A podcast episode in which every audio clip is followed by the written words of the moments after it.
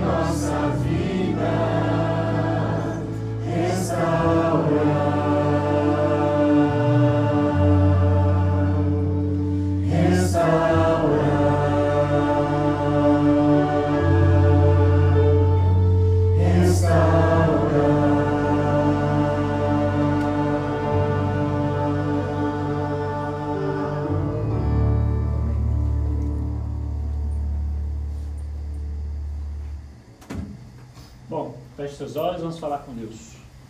Nosso querido bondoso Deus, nosso Senhor, nós somos muito gratos a Ti por todas as bênçãos que o Senhor tem derramado nas nossas vidas. Amém.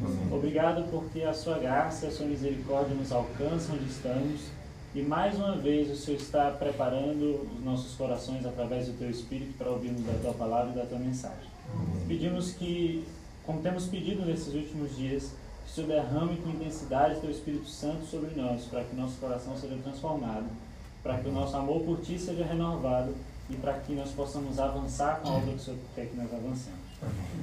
Pedimos uma bênção especial pelo pastor Marcos, que o Senhor derrame sobre ele porção dobrada desse Espírito para falar conosco. E cuide das nossas famílias aqui representadas, em nome e por amor de Cristo Jesus. Amém. Amém. Amém.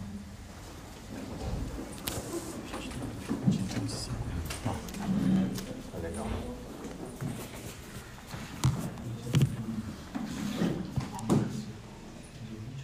Eu estava olhando para vocês aqui agora há pouco e pensando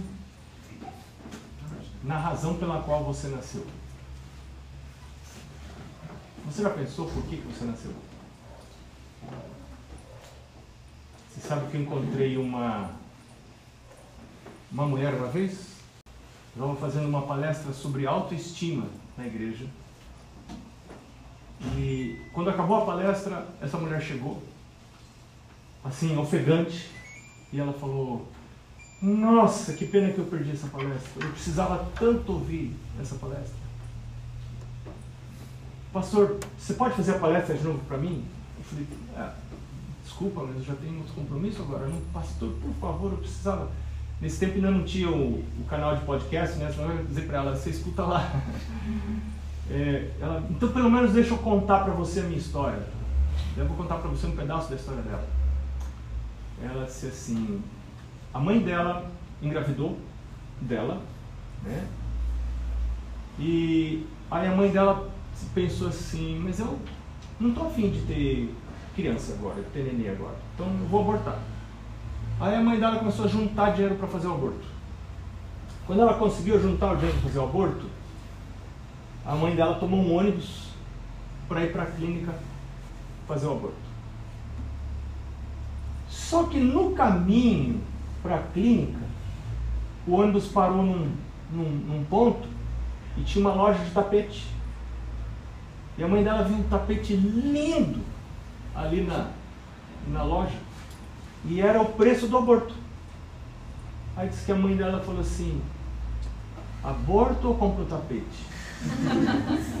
Aí ela, a mãe dela, decidiu descer do ônibus, entrou na loja, comprou o tapete. E a menina disse assim, pastor, eu fui salvo por um tapete.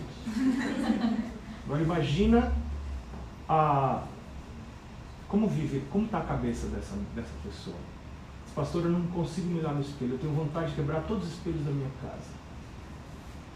Quem sou eu? Por que, que eu nasci? Por que, que eu vim para esse mundo? Né?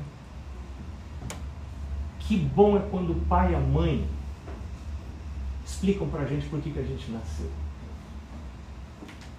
Paulo fala assim: quer comais, quer bebais, façais outra coisa qualquer, fazei tudo para a glória de Deus. Quando você vive para glorificar a Deus, você encontra o sentido verdadeiro da vida. Esse é o único jeito de encontrar o sentido verdadeiro da vida. É você viver para glorificar a Deus. E essa é uma decisão que você precisa tomar. E você precisa comunicar a Deus dessa decisão. Isso se chama entrega. Né? Lá em Salmo 37, verso 5 diz assim: entrega teu caminho ao Senhor, confia nele e o, o resto ele vai tomar conta da sua vida. Mas você precisa fazer essa entrega. Eu me lembro do dia que eu fiz essa entrega. Eu um pastor numa semana de oração fez essa sugestão, eu acho que eu estava no ensino médio, sei lá. E eu cheguei em casa, eu não queria nada saber de Deus, de igreja, né? Quem escutou aí essa semana já ouviu alguma coisa, né? Mas eu, eu resolvi, minha vida estava tudo dando errado, tudo, todo aspecto da vida que você pode imaginar, minha vida dava errado. Tudo errado. Saúde, um bagaço, porque eu não tinha, não tinha domínio próprio, comia fora de hora. Eu pegava, abria lata de leite condensado e, e ficava chupando lata de leite condensado dos cantos. Depois me revirava de azia e, e tudo. Então, e, e, sinusite, porque, claro, aquela, aquele açúcar tudo acabava com o meu sistema imunológico. Né? Namoro meu não funcionava. Meu relacionamento com colegas não era bom. Meu relacionamento com meus pais não era bom tudo errado na vida, tudo ruim na vida. Por quê? Porque eu não tinha descoberto o sentido da vida. Né? Ainda que meus pais tentaram me falar, mas eu não, não queria saber de, da, da conversa dos meus pais. E, e eu fico assim imaginando é, a razão pela qual Deus criou você. Salmo 139, Davi fala: O Senhor me criou lá na barriga da, da minha mãe. O Senhor me fez lá na barriga da minha mãe. Você não apareceu por acaso, você não foi um engano do seu pai e da sua mãe. Você foi uma pessoa criada de propósito e com propósito. E quando você aceita isso, e você diz para o Senhor: Senhor, cumpre o propósito teu na minha vida. Deus fala assim: estava esperando essa permissão. Estava esperando você deixar eu tomar o controle da sua vida. Porque Deus não toma de assalto o controle da minha vida. Deus não vai pegar minha vida de assalto. Satanás pega de assalto. Ele não pede permissão para você, ele começa a entrar na sua vida sem você permitir. Mas Deus só vai tomar o controle da sua vida se você permitir e você verbalizar isso. Você tem que falar: Deus toma controle da minha vida. O Senhor agora controla a minha vida. E eu caí nessa besteira de fazer essa oração, pedindo para Deus controlar a minha vida, né? Eu nunca imaginei ser pastor, mas isso nunca passou na minha cabeça, não queria, não achava que era uma coisa que eu podia fazer. E enfim, fiz essa oração para Deus e Deus começou a dirigir. Eu não quero dizer que todo mundo que faz essa oração vai se tornar pastor, não é isso. O que eu quero dizer é que se você faz essa oração, Deus pode levar você para caminhos que você nem sonha. Você nem imagina.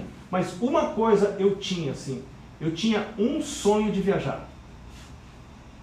Eu tinha um sonho, porque eu tive um bisavô que era missionário, minha avó nasceu na África, né? E contava as histórias. Depois eu tive um pai que era obreiro da igreja, por função do trabalho viajou muito e contava mas a gente era pobre, não tinha dinheiro para viajar. E eu queria ser rico para viajar. Só que a Bíblia diz assim, olha, Salmo 37, verso 4, diz assim: Agrada-te do Senhor, e Ele satisfará os desejos do teu coração. Não é só necessidades, é desejos também. Então eu tinha alguns desejos. Eu queria casar com uma garota mais ou menos bonitinha, assim, que me atraísse, que eu não, não queria casar pela pátria, eu queria casar assim, né? Uma atraçãozinha, assim, né? né? Queria assim, né? Eu queria viajar, eu queria essa série de coisas. Deus falou assim, meu filho, primeira coisa, essa guria que tu tá namorando tem que terminar o namoro. Eu estava namorando uma menina muito bonita, que eu achava assim, isso é muito areia para o meu caminhão. É, é, e hoje eu olho para trás, eu vejo assim, minha nossa, Deus estava me chamando para o ministério, e se eu continuasse aquela relação, era no final do ensino médio, mas com certeza que eu não estaria aqui falando com vocês hoje. Com certeza. E Deus falou para mim, eu entendi claramente, Deus usou meu pai para falar isso. E, eu, e meu pai leu comigo alguns trechos do livro Lar Adventista. Se você quer saber o que esse livro diz nessa sessão. É uma sessão 3 do livro Lar Adventista e são seis capítulos. Eu comento esses seis capítulos no meu podcast, números 6, 7, 8, 9, 10 e 11. Anota na sua cabeça para depois você escutar se você está namorando ou não.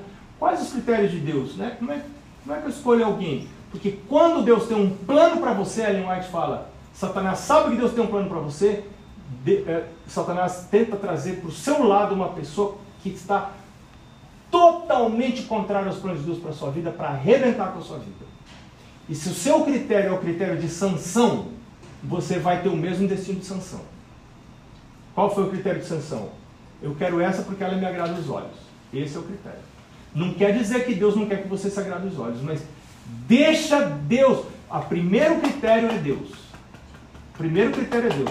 Essa pessoa vai me animar no caminho de Deus, porque eu já tenho dentro de mim muitas razões para me afastar de Deus. Eu já tenho dentro de mim tentações, não preciso de ninguém ainda me ajudar a ter mais tentação. Né? Eu preciso de alguém, meu pai falava assim, filho, você tem que casar com uma pessoa que seja mais consagrada que você. Agora, se você pegar uma pessoa menos consagrada que você, caramba, já é, para o céu sozinho já é complicado. Aí você ficar arrastando um, um peso morto ainda no caminho para o céu. Vamos para o céu, e a pessoa não quer. Você, é igual aqueles cachorrinhos novos que você vai ensinar a andar na corda. Viu como é que é? é você põe a perna assim, você puxa o, o bichinho, o cusquinho, ele não quer vir, fica ali com a perna travada, ele não vem. E você casa com uma criatura assim, que não quer ir à igreja, não quer fazer culto, não quer levantar para fazer culto, não quer devolver o dízimo, não quer cantar, não quer participar das coisas da igreja. Né? Como que você casa? E aí, como é que vai ser a sua vida? Então, se você não põe em primeiro lugar o reino de Deus nessas escolhas, você está chamando encrenca. Você ama encrenca, então você está chamando encrenca. Então, quando você entrega o caminho ao Senhor, são os critérios do Senhor que vão governar a sua vida para o seu bem. E eu não tenho tempo de contar essa história, mas como Deus, eu não tinha como terminar aquele namoro. Só um louco terminaria aquele namoro, né? Eu não, eu não tinha como terminar aquele namoro. Eu tinha muita atração por aquela menina. E, e, eu comecei a orar. A única coisa que eu consegui fazer foi orar. Senhor Deus, me ajuda a terminar, me ajuda a terminar. Orando todo dia, todo dia, todo dia, todo dia. Enfim, Deus criou uma situação e esse namoro terminou. E Deus me deu a Mari. E eu às vezes olho para ela dormindo e penso assim: ai, ai, que coisa maravilhosa esse Deus. E ela já está beirando os 60. Né? Ela está beirando os 60. Eu olho para ela e falo assim: que coisa maravilhosa. Eu até hoje não sei se ela é bonita mesmo ou se Deus fez assim. né? Então, não se para mim não interessa. Não interessa, né? Interessa. É, e aí agora, eu, meu primeiro trabalho na igreja foi num distrito lá na periferia de São Paulo. Favela, visitando os irmãos na favela. Que difícil era aquilo para mim, uma sujeira, cheiro de urina nas casas das pessoas, as pessoas não tomavam banho. Gente do céu, eu passei ali um ano, dois anos, três anos, eu tinha assim, era muito difícil sair de casa para ir fazer visitas, era muito difícil ir nas igrejas, era muito difícil. Eu fui criado na bolha, né, estudando interno, filhinho de pastor, criado na bolha. E agora ali naquele lugar eu pensei, gente, eu vou ficar o resto da vida nesse tipo de vida aqui. E meu pai falou uma coisa assim, meu pai disse assim, se você não é feliz onde você está agora, você nunca mais vai ser feliz em lugar nenhum. E essa frase do meu pai eu levo para minha vida. Se você não é feliz onde você está agora, você nunca mais vai ser feliz em lugar nenhum. Porque a felicidade, ela não vem das coisas que rodeiam da gente, ela tem que vir lá de cima e eu tenho que buscar de joelhos cada manhã. Buscar, pois, em primeiro lugar, o reino de Deus e sua justiça e todas as outras coisas vos serão acrescentadas. Mas na hora certa, Deus tinha um plano com José, como Deus tem um plano com você.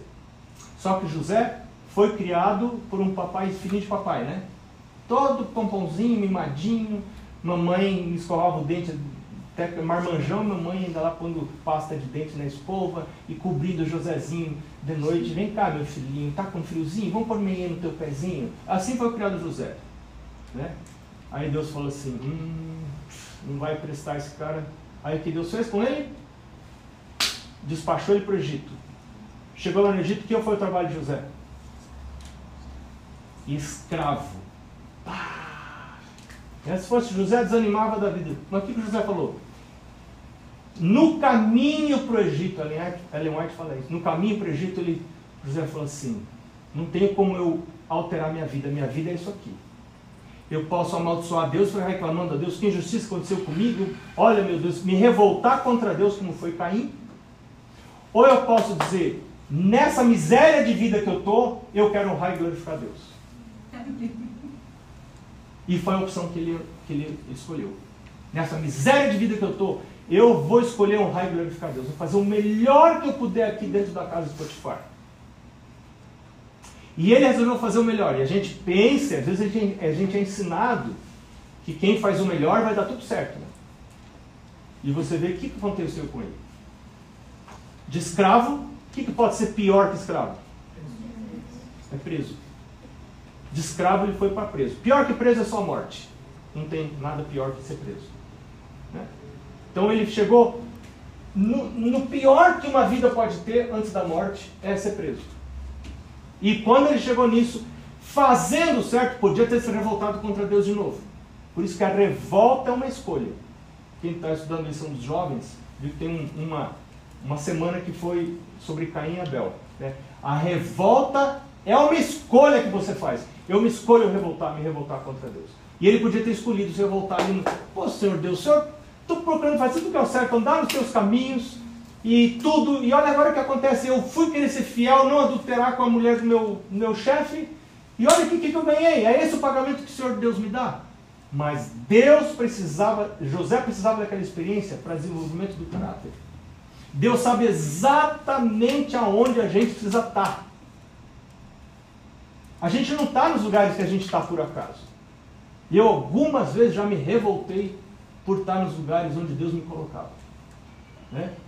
E hoje eu olho para trás e penso assim, que sabedoria de Deus. Eu precisava sofrer aquilo ali. Eu precisava ter aquela experiência. Porque isso ia me preparar para as coisas que Deus queria para a minha vida depois. E aí, de lá de dentro da prisão, o que, que Deus faz com José? José dá, interpreta o sonho daqueles caras lá, né? Tal, do copeiro, do padeiro, do rei e tal.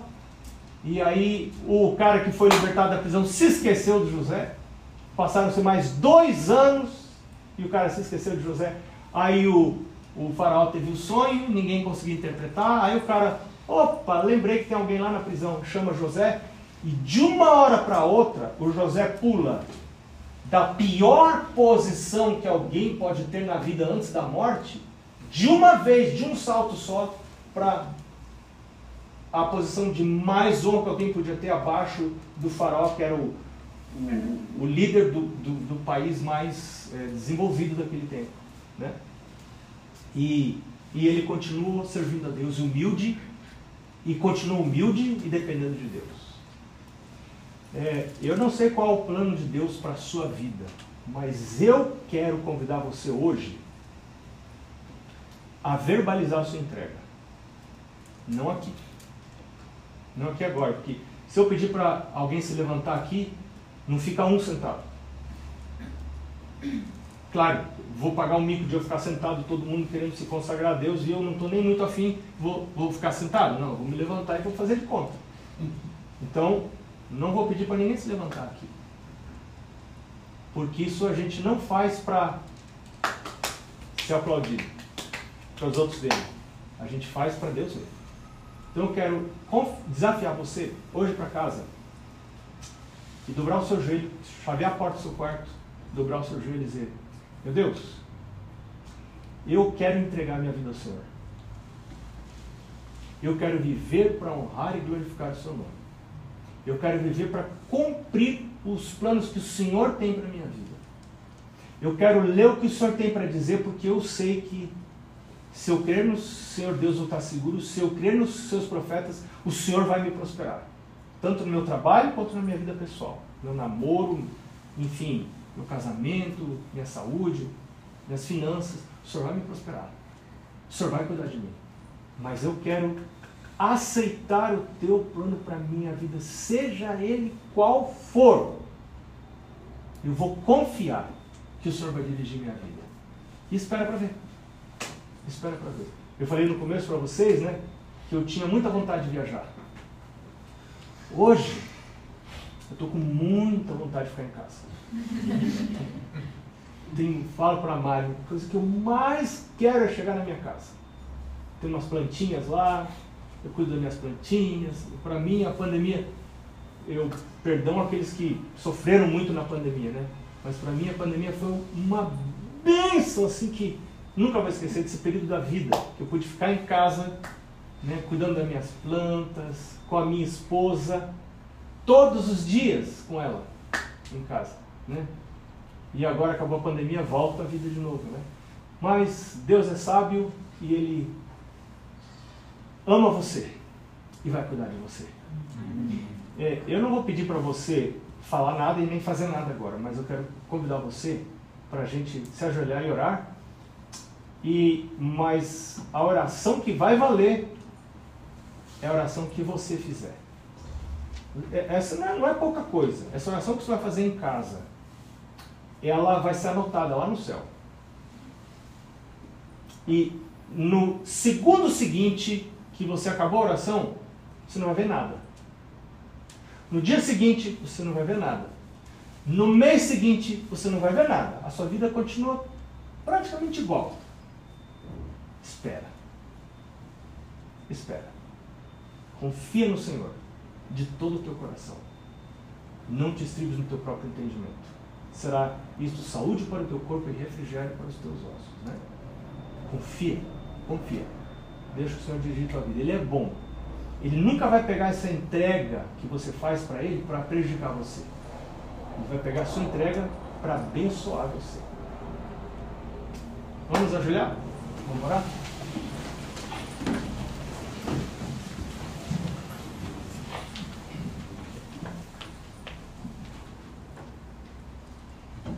Senhor, nenhum de nós nasceu por acaso. A nossa vida foi planejada.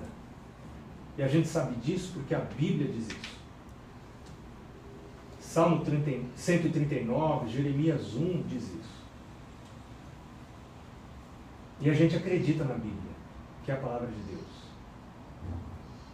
Então, se a nossa vida é planejada, foi planejada por um Deus sábio, o Senhor falou que os nossos dias estão escritos no seu livro, cada um deles contado, quando eles ainda nem existiam.